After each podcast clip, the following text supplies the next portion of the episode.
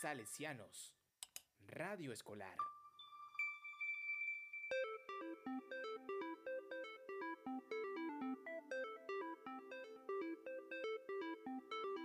Los cuentos de la vida. Los cuentos de la vida.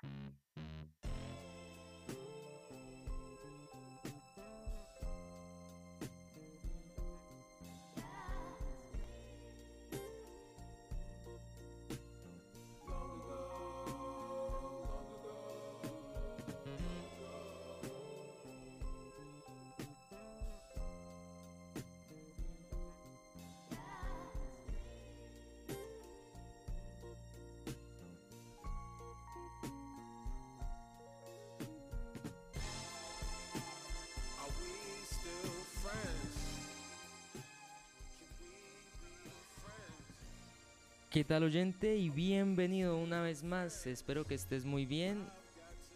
Y este programa llamado Los Cuentos de la Vida te da la bienvenida. Y te acompaño junto a mi gran amigo Harrison Espinosa. ¿Qué tal estás, Harry? Yo aquí estoy muy bien, sin novia, pero pasé el año por lo menos. Lo importante, ¿no? Lo importante. Obvio, lo importante. Bueno, y hoy traemos nuestro último podcast del año. Y para despedir el programa, el tema de hoy es el emblemático director de cine Martin Scorsese. A huevo, por fin, descansito. Sí, ya merecido también. También ya, ya es. Y bueno, pues. Martin Charles Scorsese, fue nacido en Nueva York el 17 de noviembre de 1942, es un director, guionista y productor de cine estadounidense con una trayectoria que abarca más de 50 años. Las películas de Scorsese abordan temáticas relacionadas con el catolicismo, la identidad estadounidense o la criminalidad, caracterizándose por su violencia, uso del lenguaje vulgar, estar ambientadas en la ciudad de Nueva York y la inclusión de canciones pop, rock y clásicas en la banda sonora. El origen italiano y católico de su familia, su infancia en Little Italy y su afición por el cine italiano y estadounidense en de las décadas de 1940 y 1950 influirían en su obra como cineasta.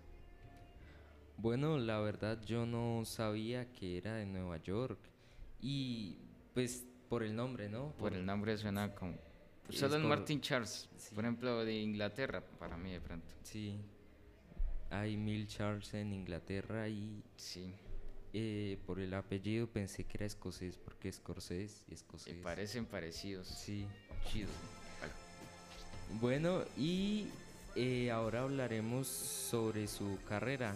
Entonces, durante su formación como cineasta y poco después de graduarse en la Universidad de Nueva York, realizó sus primeros cortometrajes y, y el largometraje Who's That Knocked at My Door de 1967 y posteriormente captó la atención de la crítica con la cinta de gángsteres Mean Streets de 1973, donde el estilo que lo iba a caracteri- caracterizar como director se hizo evidente. Logró catapultarse como parte del nuevo Hollywood dirigiendo los filmes dramáticos Taxi Driver de 1976 y Toro Salvaje de 1980 que consolidaron su posición de prestigio gracias a su éxito crítico y las candidaturas a diversos galardones, incluyendo el Oscar, claro. Durante esta época, además, Robert De Niro comenzó a actuar bajo su dirección, una asociación que se iba a repetir en nueve largometrajes. Después de una década, década de resultados desparejos, regresó a su mejor nivel como realizador con Goodfellas de 1990. Y pues bueno, fue ya lleva mucho tiempo viviendo este actor y director de cine, ¿no? Sí, Por lo 50 años. Está viejo. Está viejo como Pedro Lescom, no mentira. y pues bueno, ahora vamos a decir las 10 películas más famosas de este actor, eh, director de cine. En el top 10 tenemos a Jo, noche de 1985. que el público quiere risas y jaleos en la gran ciudad, lo tendrán, pero antes no, sin sufrir la desesperación de un programa... No, ¿qué pasó ahí? Se me trengó al lado. Ah, no. y bueno, pero no antes sin sufrir la desesperación de un protagonista que descubre que al caer el sol, las calles de Nueva York cobran vida propia. Griffin Dunn interpreta a un desdichado informático que lo hará imposible, lo imposible por volver a casa en una noche en la que la gigantesca urbe y sus habitantes han decidido jugar con su mala suerte. En el top 10 tenemos El Rey de la Comedia de 1982. Después de los aplausos, de nuevo llegó el vacío, o más bien los insultos, ya que El Rey de la Comedia fue directamente recibida como uno de los fracasos del año. Algo que constató la mísera taquilla. Pero entonces, ¿qué hace en este listado? Ha hecho falta que pasen los años para que podamos asimilar la amargura de esta falsa comedia sobre la fama, la admiración y la negación al fracaso. En el top 8 tenemos la película El Irlandés, que fue creada en el 2019, no hace mucho. Y se trata de un genio que se plegó a los nuevos tiempos y tras la floja recaudación de Silencio, no le quedó otra que aceptar la llamada de Netflix. No tuvo reparo, eso sí, en pontificar sobre lo que es cine y lo que no, mientras su, hasta el momento, última obra maestra se veía en streaming y algunos cines para comprobar que era absolutamente colosal. Estamos ante la trastienda de todos los jugue- jugueteos anteriores del, realizaci- del realizador con el, con el crimen organizado. Si las malas calles era el despertar, uno de los nuestros, la adolescencia y casino, la madurez en irlandés es la despedida. En el top 7 tenemos al toro salvaje. Mm, como, como el pony salvaje. eh, que fue creado. salvaje. Ah. bueno, esta película fue creada en 1980 y tras la furia de urbanita de Taxi Driver, Scorsese quiso probar el Hollywood más amable e irónicamente New York. New York solo le reportó dolores de cabeza. Fue entonces cuando creyendo que la industria, la cocaína o ambas acabarían con su carrera en cualquier momento, volvió a contar con Paul Schrader para que firmase su testamento a base de ganchos sin confesiones. En, en el top 6 tenemos una película llamada Casino de 1995. No todo estaba contado en el mundo de los mafiosos después de uno de los nuestros.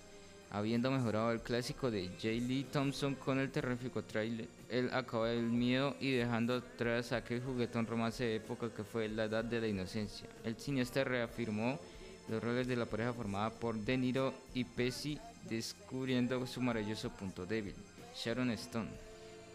Y pues bueno oyentes, en este momento vamos a poner una canción llamada The Animals House of the Rising, que pues espero les encante y pues ahí va.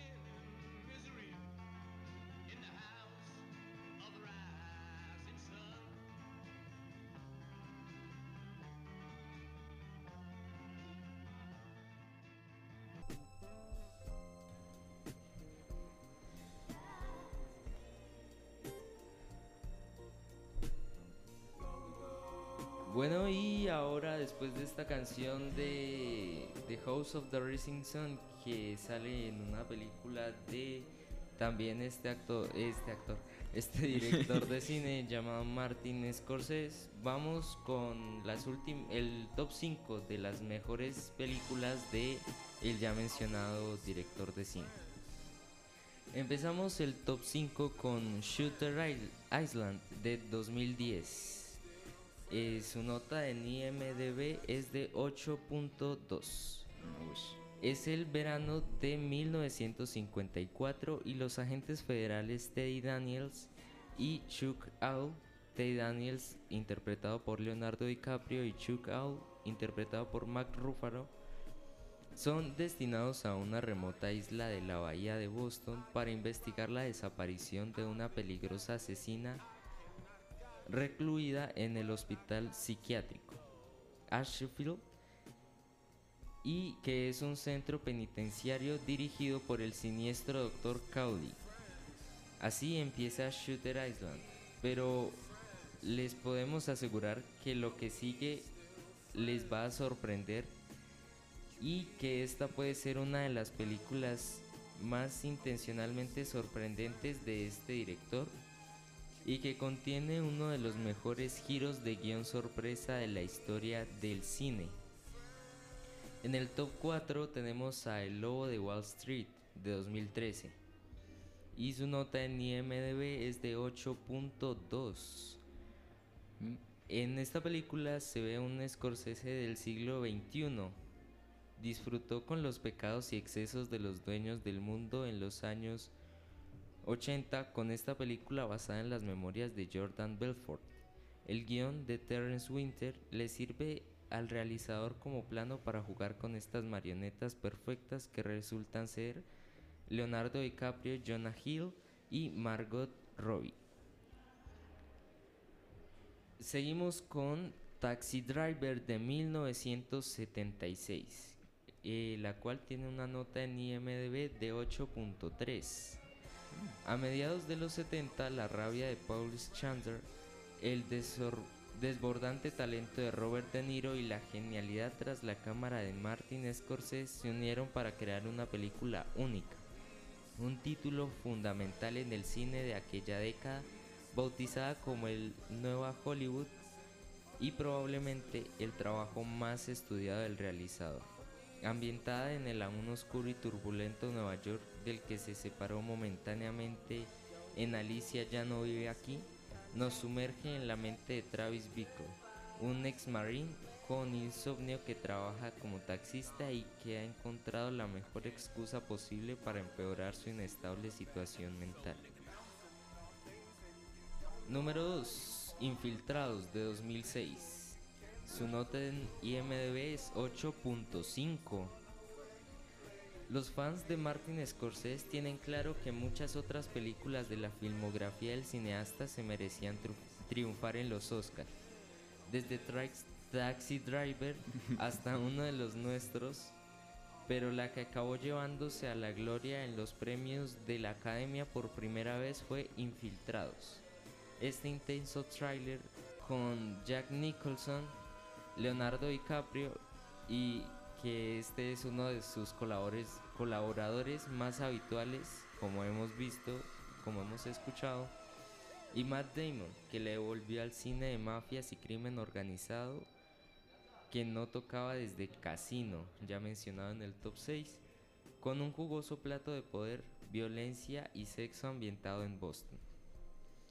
Y tenemos un redoble de tambores para lo número 1, En 1990 fue creada la película Uno de los Nuestros, que, como ya mencioné, está en el top 1. Su nota en IMDb es de 8.7. Y una vez estrenada la primera buena película de los 90 en el 86, El color del dinero y habiendo causado una gran polémica con la increíblemente respetuosa La última tentación de Cristo, Scorsese de- decidió volver a ponerse serio y rodar en rodar una de las mejores películas de la historia. Nicolas Pileggi y el propio Scorsese firmaron el guion de esta traslación cinematográfica perfecta sobre la vida de un pobre diablo de Brooklyn que, pese a todo, logra convertirse en uno de los gángsters más importantes del barrio para irremediablemente terminar siendo perseguido por todos. Bueno, y así termina el top 10 de las mejores películas de Martin Scorsese. Y pues bueno, ahora vamos con una última canción ya para la despedida que se llama Come Rain, Come Shane de Bebe King.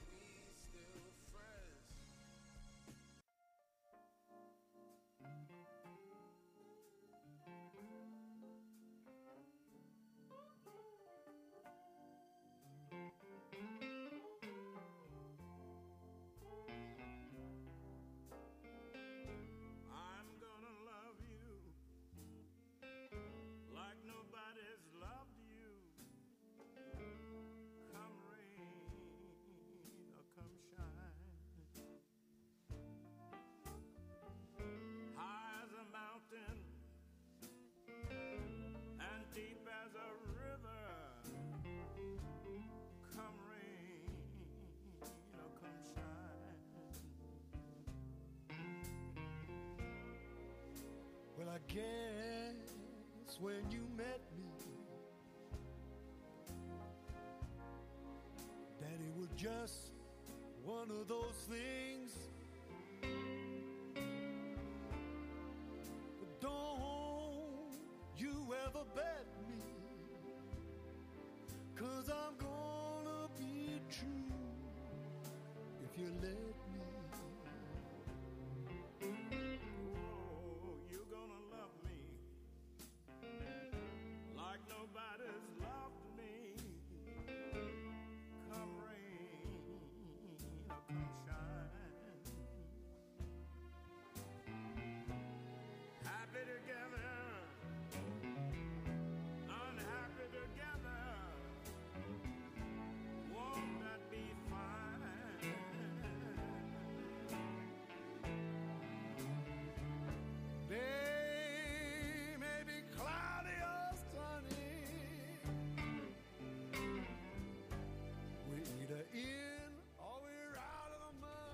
Bueno, y después de un pedazo de esta canción llamada Come Rain, Come Shine de Bebe King, bueno, tenemos opiniones sobre el top 10.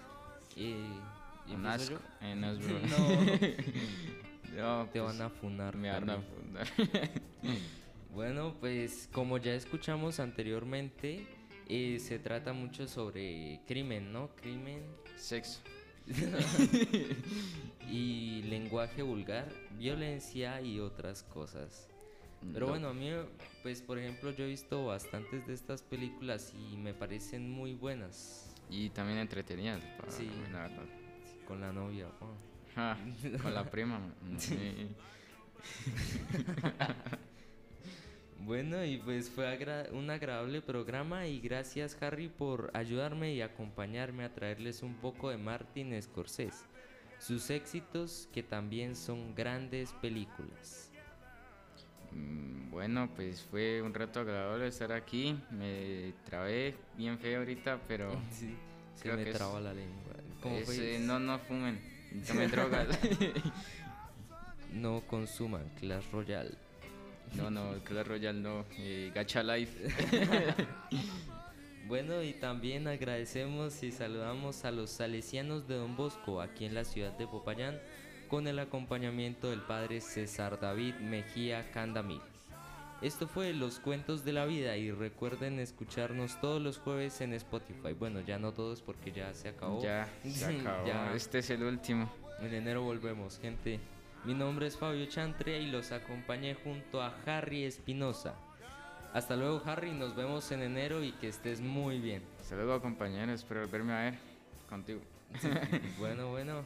Y oyentes que tengan una semana muy buena. Que Dios y María Auxiliadora los bendiga. Hasta la próxima. Adiós.